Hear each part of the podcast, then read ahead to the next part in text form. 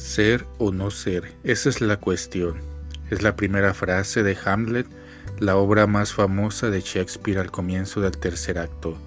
El príncipe se enfrenta al dilema de la finitud, los pensamientos suicidas y las dudas posteriores a la muerte.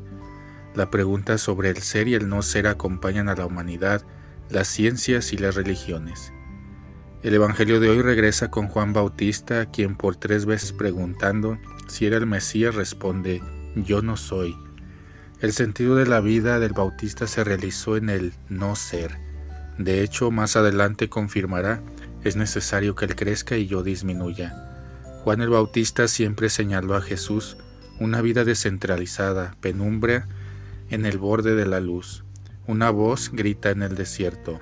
En la paradoja de la nada, un mapa del vacío. Este fue el camino que encontró Juan para vivir una fidelidad radical a la vida.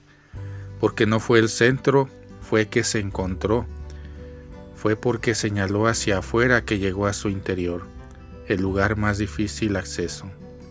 El ser o no ser de Shakespeare fue anticipado por el no ser del Bautista.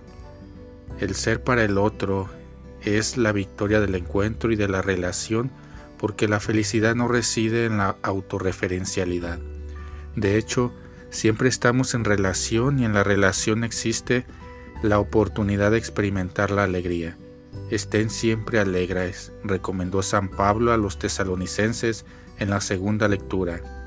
La alegría destacada en la liturgia de este tercer domingo de Adviento, gaudete, es el corazón de la vida nueva dada por el Espíritu de Dios y al mismo tiempo la meta a alcanzar como estilo de vida.